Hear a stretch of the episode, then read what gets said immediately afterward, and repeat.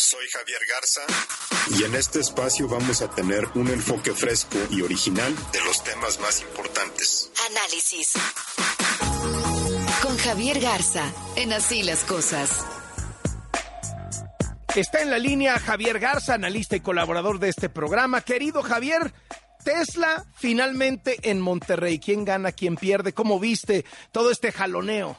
Carlos, buenas tardes. Eh, ¿Cómo vi el jaloneo completamente innecesario? Es decir, es, un espectáculo que realmente nos pudimos haber ahorrado eh, y que no hubiera lastimado tampoco tanto la forma en que inversionistas en el extranjero ven a México, pues como un lugar en donde el presidente por lo menos piensa que él puede dictar a dónde se va a instalar una inversión. Eh, en realidad nunca estuvo en duda, Carlos, este, este resultado a mí siempre me pareció, y lo comentamos la semana pasada, que esta introducción del Estado de México en la, en la LID, eh, o, en, la batalla por, por Tesla, este parque industrial que está cerca del AIFA, fue una construcción narrativa hecha en Palacio Nacional, introducida en el debate, pues digamos que nada más para ver si pegaba, pero la verdad es que Tesla nunca... No, eh, parece que para Tesla era Nuevo León o llevársela a otro país, ¿no? Exactamente, como, como decimos en el norte acá, o te llevas tus fierros a otro lado. Eh, porque si, si, el objetivo de Tesla era mercado de exportación, iba a ser eh, Nuevo León. Pudo haber sido Chihuahua, pudo haber sido Hermosillo, pudo haber sido Saltillo, pudieron haber sido otras ciudades, pero bueno, finalmente ellos habían decidido Nuevo León. En todo este proceso, la única certeza en todo esto que teníamos era que el único lugar que había sido visitado por ejecutivos de Tesla y el único lugar que había sido visitado por Elon Musk era Monterrey, Nuevo León. Entonces, realmente el Estado de México, ¿en dónde entra en la, en la ecuación? Eh, y, justo eh, un comentario que hacía justamente ayer el, gobernador de Coahuila, Miguel Ángel Riquelme, explicando por qué él nunca fue de los gobernadores que se unieron al coro de eh, vamos a traernos a Tesla para acá. Pues ya ves que salió el de Durango y el de Michoacán, La de, de Hidalgo. ¿Sí? La de Chihuahua también eh, eh, decía, eh, vamos, ¿tú crees que Tesla no ha visto ya todo el mapa de, de México? y Tesla no estudió ya todas las opciones que pudo haber tenido y a la hora de inclinarse por Monterrey era porque ya tenía todo estudiado, no porque hubiera salido el de Michoacán con espectaculares en la carretera iban a cambiarle la, la, mente a la opinión a Elon Musk, ¿no? Por favor. Oye, eh, eh, eh, hubiera sido una pésima señal, pésima señal para el mundo que se, que se llevara Tesla la inversión a otro país por la animadversión o por los caprichos del presidente por los caprichos políticos, por los caprichos desinformados, que decía lo del agua y resulta que ni agua, se no se necesita agua potable para hacer un coche, se necesita agua tratada, que sí hay, y se necesita poquita. O sea, sorprendente la, la manera, ¿no?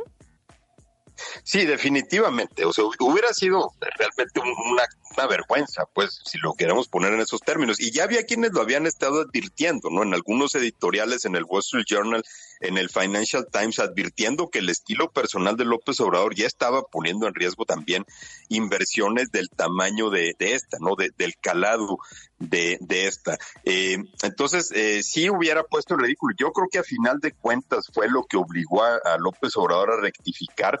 Eh, vamos, creo que tanto a ti como a mí nos hubiera encantado haber hackeado la llamada que tuvieron eh, el presidente Elon Musk, ¿no? Colarnos ahí en la conversación para escuchar. Pero yo estoy casi seguro que Elon Musk le, le ha de haber pintado al presidente un escenario de que era Nuevo León o otro país. ¿Lo dobló? ¿Dobló Elon Musk al López Obrador? Eh, yo no sé si podemos hablar de, doblarlo, eh, sino simplemente le presentó opciones. Yo no estoy muy seguro, Carlos, de que Elon Musk hubiera seguido a detalle toda este sainete que nos aventamos en la última semana, ¿no? Que si el Estado de México, que si el AIFA, que si el agua, que si esto. Eh, en algún momento, obviamente, pues Elon Musk debieron de haberlo alertado que el presidente tenía otras intenciones o que el presidente estaba ya eh, diciendo de manera contundente no voy a dar los permisos en Monterrey. No era necesario presionarlo, era simplemente decirle, señor presidente, ¿es Monterrey o es Indonesia? ¿No? ¿Qué, qué es lo que prefiere usted? Y, viendo, pues, ante esa situación, pues López Obrador rectifica eh, y sobre todo, Carlos, también, y creo que esta es la principal lección, eh, de todo esto. El tema del agua queda como un argumento espurio. Realmente el tema nunca fue eh, el agua, que si había agua o que no había agua por las razones que tú acabas de, comentar. Tesla no es una empresa que haga un uso intensivo de agua. Eh, el presidente solamente estaba jugando a ver si le pegaba con sus consentidos, ¿no? Con, con el AIFA, cuando vio que no le pegó, pues, pues rectifica.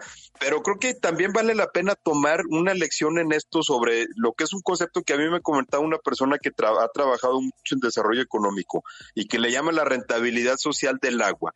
Eh, y lo, lo recordaba a raíz de que justo en la defensa del argumento del agua por parte ahí de algunos eh, eh, simpatizantes del presidente, alguien decía, producir un carro de Tesla requiere tres mil litros de agua, ¿no? Y si te pues, pones así en la cifra, pues las tres mil litros de agua sí te parecen muchos. Bueno, tres mil litros de agua son tres metros cúbicos de agua. ¿no? Para regar una hectárea de maíz necesitas alrededor de seis mil metros cúbicos de área o de agua. O sea, con lo que riegas una hectárea de maíz produces dos mil carros Tesla. ¿No? ¿Qué te beneficia más? ¿Qué te produce más empleo? ¿Qué te paga mejores salarios? ¿Qué te derrama más impuestos? Sembrar una hectárea de maíz con de tantos litros de agua o sembrar o producir dos mil carros Tesla con la misma cantidad de agua. Claro, claro, claro. ¿Ganó Samuel? ¿Le ganó Samuel a López Obrador? Samuel García, el gobernador de Nuevo León, de MC. No, definitivamente para Samuel es una medalla del tamaño del, del mundo, eh, porque a final de cuentas, pues es, la inversión que todo el mundo quería. Eh, yo no sé si le ganó realmente a López Obrador. López Obrador ahorita tiene una oportunidad también para voltear la narrativa a su favor, ¿no? Es decir, que a final de cuentas el hecho de que Tesla haya escogido eh, colocarse en México significa también un voto de confianza a su gobierno.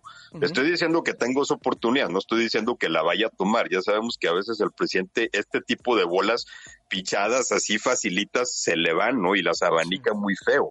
Pero esta es una bola lenta, Carlos. Es una bolita muy puesta a modo para ponerlo en sus términos beisboleros, eh, que pues vamos a ver cómo la, cómo la abanica. Obviamente Samuel García va a capitalizar esto eh, a todo lo que da. Sin embargo, también habría que recordar que esto de ninguna manera es mérito de su administración. Es decir, Tesla está en Monterrey por lo que una serie de administraciones remontándose hace 40 años han logrado hacer en Monterrey como un polo de desarrollo industrial, a una iniciativa que está articulada, que se organiza, que pone el hospedaje industrial, que presiona para que haya los servicios, que genera un clima de negocios favorable en conjunto con el con el gobierno.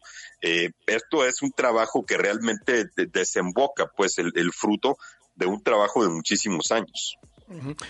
Por último, ¿detectas en esto, tú como norteño que eres, Javier Garza, un como animadversión, un como odio, un como me caen mal los del norte, me caen mal los regios, particularmente de López Obrador, pues porque el empresariado regio nunca ha sido fanático de López Obrador, pues porque en la elección Morena estar en primer lugar la terminaron tumbando al cuarto lugar en la elección de gobernador. O sea, ¿detectas que hay, hay un poquito de esto?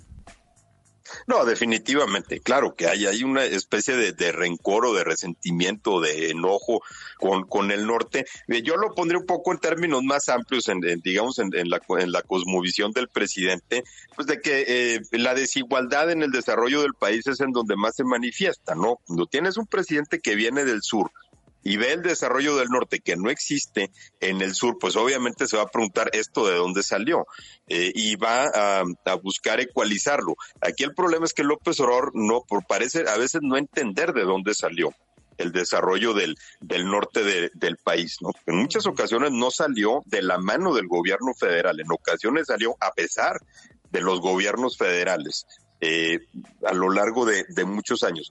Vemos ahorita a López Obrador en un intento por tratar de hacer que el sur alcance un poquito al norte con esas mega inyecciones de infraestructura, ¿no? Que está haciendo, ya que sean productivas o rentables, es otra cosa. Pero en el fondo es ese, es ese eh, resentimiento que pudiera, eh, que pudiera tener. Entonces dice, yo no voy a hacer nada que, que beneficie al norte del país. Eh, lo más que puede hacer para llevar las cosas al sur. Claro que en este caso lo intentó hacer, ¿no? Definitivamente llevar agua a sus molinos muy particulares, el AIFA, el centro sur del país. no le salió. Y resulta paradójico, Carlos, porque si por alguna razón López Obrador es presidente, es gracias al, voto de los estados norteños en 2018. Fue lo que siempre le faltó en 2006 y 2012, que el norte le diera ese voto de confianza. Te agradezco muchísimo, Javier Garza, y te mando un abrazo. Gracias, Carlos, igualmente. Javier Garza es analista de este programa.